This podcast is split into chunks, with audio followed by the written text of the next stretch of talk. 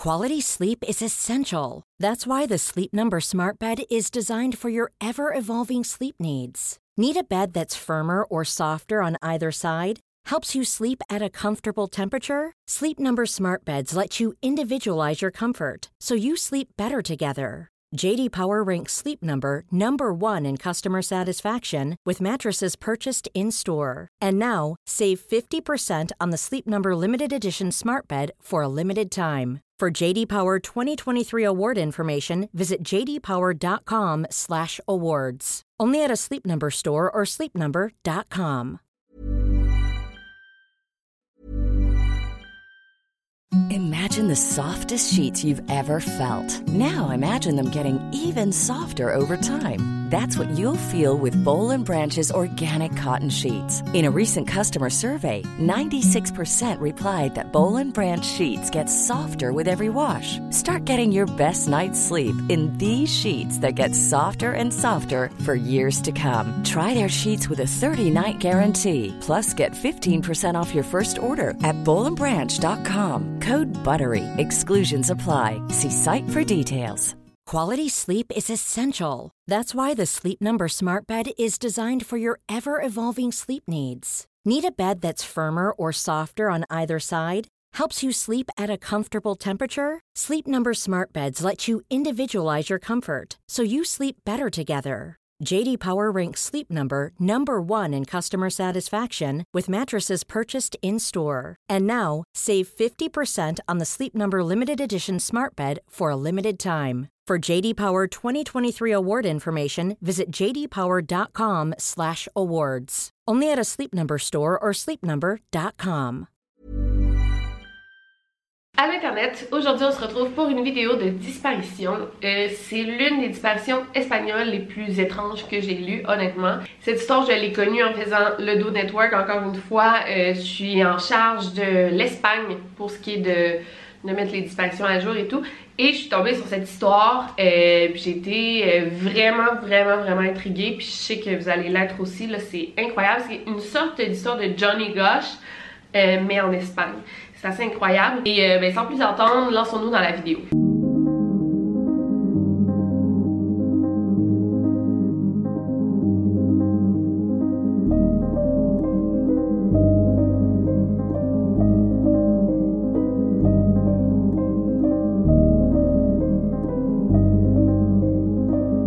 Vous écoutez le podcast Over and Out.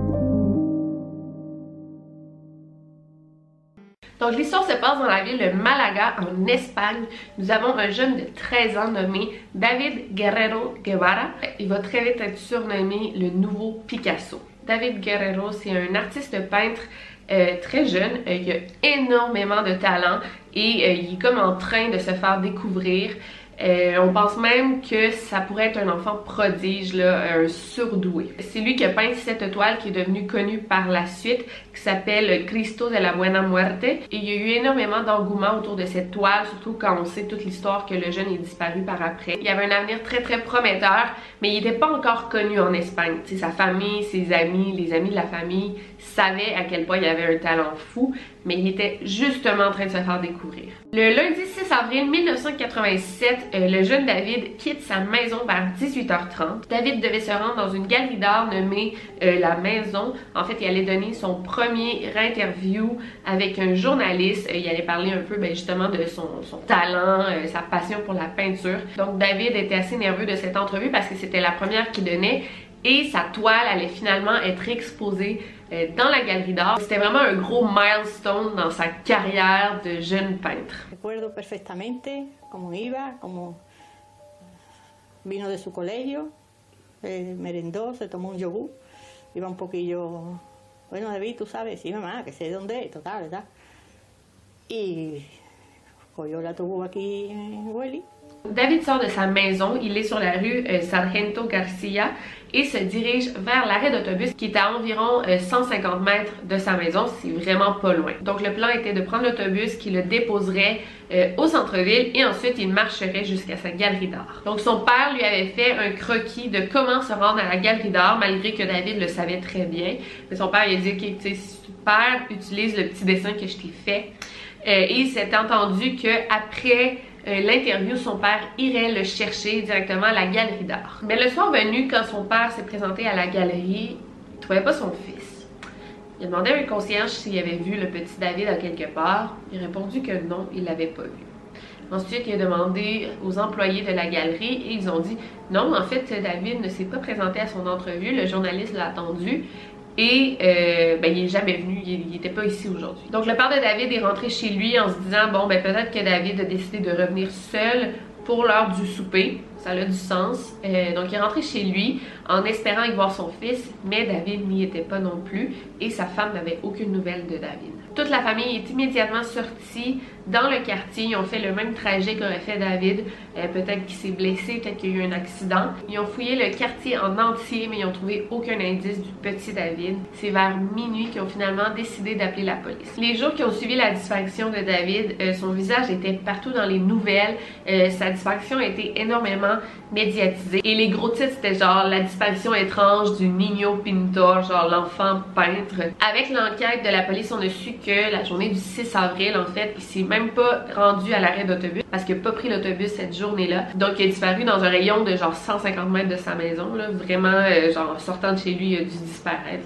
Fait que ça rend les choses encore plus horribles. Tu te dis qu'est-ce qui est arrivé entre sa maison et l'arrêt d'autobus? Mais à part cette information assez utile, l'enquête piétinait. Puis on peut comprendre, en fait, c'est le garçon est disparu sans laisser aucune trace. Genre, on n'a aucun indice on sait pas où euh, enquêter, c'est vraiment difficile, il n'y avait pas de témoins, euh, qu'est-ce qu'on fait là? La famille a même offert une récompense de 1 million de dollars pour retrouver leur fils. Euh, mais non, ça l'a pas amené plus d'appels, je veux dire, ça piétinait, ça faisait du surplace. Puis en plus de ça, la journée de la disparition de David, euh, il y avait la reine Sophia qui faisait, ben, qui allait visiter la ville de Malaga et elle faisait genre un, trajet, là, elle saluait les gens. Et la maison de David et l'arrêt d'autobus étaient comme sur le trajet de la reine Sophia, fait qu'il y avait plein de police. partout dans la ville de Malaga cette journée-là. Il y avait plusieurs témoins. Donc, si David s'était fait enlever ou s'était fait embarquer de force dans une voiture, mais ben, la police s'en serait rendu compte parce que exactement à ce moment-là, la reine Sophia genre allait passer ou elle était elle venait juste de passer. Donc on sait que David s'est pas fait enlever euh, de force. Fait qu'on pense qu'il est entré lui volontairement dans une voiture de quelqu'un qu'il connaissait, mais il n'y a aucun témoin qui l'ont vu entrer dans quelconque voiture. L'histoire de David est devenue super super connue. Euh, comme je vous dis, c'est l'une des distractions d'Espagne les plus importantes. Euh, c'est comme le petit Grégory, Cédrica. Il y a plus de 10 000 personnes qui ont manifesté dans les rues de Malaga pour mettre de la pression sur la police pour qu'il se bouge le cul, pardon, euh, pour faire bouger l'enquête en fait. Parce que ça faisait du surplace, il n'y a rien qui se passait et le petit David était toujours porté disparu. Et ça l'a quand même aidé parce que grâce à la manifestation, le gouvernement espagnol a entendu parler de la disparition. Le gouvernement a donc alloué plus de ressources aux policiers pour faire avancer l'enquête et c'est grâce au fonds du public, euh, au fonds du gouvernement que justement on a pu euh, offrir une récompense de 1 million de dollars. Mais même à ça, David était introuvable. Au départ, on pensait que c'était peut-être un kidnapping pour une demande de rançon, mais ça n'avait pas vraiment de logique parce que premièrement, ben, la famille de David Guerrero Guevara n'était pas du tout riche. Euh, il n'y avait pas les moyens de payer une rançon. Normalement, si t'es un bon kidnappeur, tu vas enlever un enfant qui est issu d'une famille genre très très riche.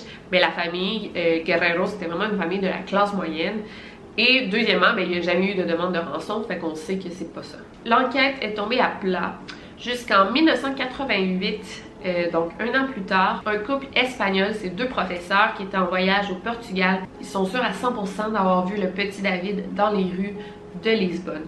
Bien sûr, les policiers sont tout de suite allés, ils ont fait de grosses recherches, ils ont interviewé des commerçants, mais ben, il était comme déjà trop tard, David n'y était plus, si c'est lui qu'on a vu. Et là, en octobre 2019, donc ça fait deux mois de ça, trois mois, l'enquête a pris une grosse tournure parce qu'il y a l'affaire la plus étrange qui s'est produite. Il y a une femme du nom de Gemma. À l'époque, elle allait à l'école avec le petit David, c'était une de ses amies.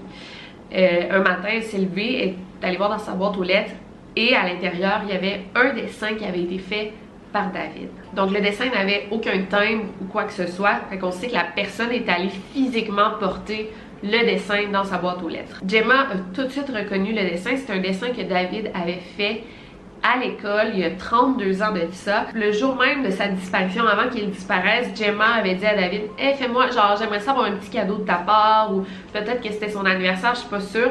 Et David lui avait fait ce dessin et lui avait offert un cadeau. Donc elle s'en rappelle parce que c'était un cadeau de David la journée même avant qu'il disparaisse. Donc en voyant le dessin, elle est restée sous le choc évidemment. Et à l'époque de la disparition de David, la police avait demandé à tous les compagnons de classe de David, les professeurs, qu'on leur qu'on remette tous les dessins les textes que David avait fait et bien sûr Gemma avait donné son dessin euh, en espérant pouvoir faire avancer l'enquête. Donc depuis ce jour-là, Gemma n'avait pas revu le dessin parce qu'elle l'avait donné aux policiers et les policiers ont gardé le dessin. C'est vraiment bizarre. Donc là, elle se demandait pourquoi en 2019 quelqu'un met ce dessin dans ma boîte aux lettres. Et le plus bizarre dans tout ça, c'est que Gemma, depuis 1987, elle a changé de maison à plusieurs reprises. Elle habite plus avec ses parents. Donc la personne qui a mis le dessin dans sa boîte aux lettres sait où Gemma habite. Et on se dit, bon, c'est les policiers qui, avaient ce dessin. Si les policiers jugeaient que ce dessin n'était plus important, s'ils voulaient se débarrasser de quelconque preuve, ils l'auraient pas fait de cette manière-là. Ils n'auraient pas juste mis le dessin dans une boîte aux lettres comme ça. Puis pourquoi les policiers se seraient débarrassés de ce dessin-là? L'enquête est encore en cours. Ben, c'est un cold case, mais quand même. Et Gemma sait que c'est le dessin original parce que euh, quand elle l'avait reçu de David, elle l'avait mis sur son mur de chambre avec une punaise. Fait que ça l'a fait un petit trou dans le dessin. Et le dessin qu'elle a reçu chez elle avait le même petit trou. Donc elle sait que c'est le même dessin à 100%, c'était pas une photocopie. Et en fait, qu'est-ce que représentait ce dessin? Préparez-vous, là l'histoire prend un gros tournant. En fait, sur le dessin, euh, on voit clairement que c'est un homme qui est représenté, un homme dans la cinquantaine. Euh, ça, ça l'avait beaucoup intéressé les policiers à l'époque euh, de l'enquête parce que les parents de David ne reconnaissaient pas l'homme sur le dessin. Et quand David avait remis le dessin à Gemma, elle lui avait dit c'est qui cet homme que tu as dessiné? Et David n'avait pas répondu et il avait comme baissé les yeux avec honte. Et en fait, à l'époque de la disparition de David, les policiers étaient en train de suivre une grosse piste qui n'avait pas médiatisé à l'époque parce que c'était une, enquête importante. Il y avait un touriste suisse euh, qui résidait dans un hôtel de Malaga au même moment que euh, David a disparu.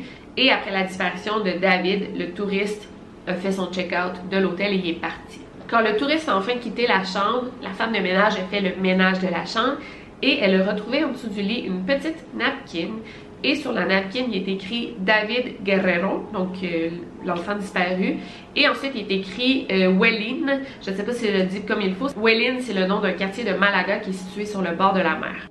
Et on avait été très très intéressés par ce fameux touriste suisse parce que en regardant une photo de lui et en le comparant avec le dessin de David, il n'y a aucun doute que c'est lui que David a essayé de dessiner. Je vous montre le portrait. Malheureusement, quand la police a tenté de retracer ce fameux touriste suisse, quand ils ont finalement obtenu son nom, son adresse, quand ils ont réussi à le trouver, il était déjà mort. Donc, ils n'ont pas pu enquêter en profondeur sur cet homme. On sait juste que c'est un homme qui est assez riche, divorcé et qui a plusieurs enfants. Moi, je suis vraiment sûre qu'il y a une histoire de trafic humain, mais il y a des lois, tu malheureusement, il y a des lois pour protéger les gens, la population. Donc, la police ne fait pas vraiment enquêter sur lui sans preuves concrètes. Oui, la napkin, ça peut être intéressant, mais ça peut être un autre David Guerrero. Puis, ça se peut que ça soit pas le même homme que le dessin, vous comprenez? C'est sûr que oui, c'est lui. C'est sûr qu'il y a un once de culpabilité, cet homme-là mais on peut pas le prouver. Donc, si près du but, la piste du touriste suisse s'est finalement éteinte. C'est vraiment, vraiment fâchant. Mais bon, aussi cette année, soit en 2019, la famille de David a aussi reçu une lettre anonyme dans leur boîte postale. Donc je sais pas pourquoi tout est en train de bouger en 2019, là c'est vraiment fou. Euh, la lettre disait « Oubliez la piste de la Suisse, du Portugal, du Maroc ou de tout ça ». La police doit enquêter à fond les gens qui faisaient partie de la Peña El Senachero. Et dans la lettre, on parlait aussi d'un certain Gervasio. Donc, euh, la Peña El Senachero, c'était l'endroit où David allait suivre ses cours de dessin. Il y allait à chaque jour, c'était comme une, activité extrascolaire. Donc l'atelier n'existe plus aujourd'hui. C'est maintenant des bureaux d'avocats qui euh, ont pris possession de l'atelier, en fond. Mais les parents de David ont engagé un détective privé qui est en train de faire des recherches. Ils ont réussi à trouver d'anciens élèves euh, de l'atelier ainsi que des anciens employés Et euh, il y en a quelques-uns qui se rappellent d'un certain Gervasio. Le nom leur dit quelque chose, mais sont pas capables de dire c'était qui cet homme-là, euh, c'était quoi son nom de famille, il avait quel âge. Ils se rappellent juste du nom qui est pas très commun. Donc la famille continue d'enquêter. Je pense qu'on est quand même près du but ou près d'avoir de, plus d'indices importants. Euh, David aurait 45 ans aujourd'hui. J'espère qu'on va réussir à trouver qu'est-ce qui est arrivé. je pense que ça serait exagéré de penser qu'on va retrouver un corps aujourd'hui en 2019 mais au moins de savoir qu'est-ce qui est arrivé au pauvre David. Je pense que tristement, la piste du trafic humain, euh, c'est la meilleure. Ça aurait du sens, en fait, si David a été enlevé en Espagne, il aurait été vu au Portugal, euh, il y a un touriste suisse très riche d'impliquer dans cette histoire-là. Écoute, c'est bien probable que ce soit fait kidnapper et vendu euh, justement à cet homme suisse. Peut-être que c'est lui qui l'a kidnappé, il l'a vendu à d'autres personnes. Mais le fait est que cette histoire est encore irrésolue et le petit David est encore manquant aujourd'hui. Donc voilà pour cette histoire. Évidemment, s'il y a des updates, je vais vous le faire savoir sans problème, avec plaisir. Euh, vous pouvez me suivre sur les médias sociaux, sur Twitter, j'aime ça partager des articles quand il y a des résolutions de mes affaires. Et euh, sinon, ben, je, vais faire une autre vidéo update, évidemment, dans quelques temps. Donc si vous avez aimé cette vidéo, laissez-moi un gros thumbs up. Et sinon, c'était Victoria Charlton. N'oubliez pas de garder l'œil ouvert. Over and out.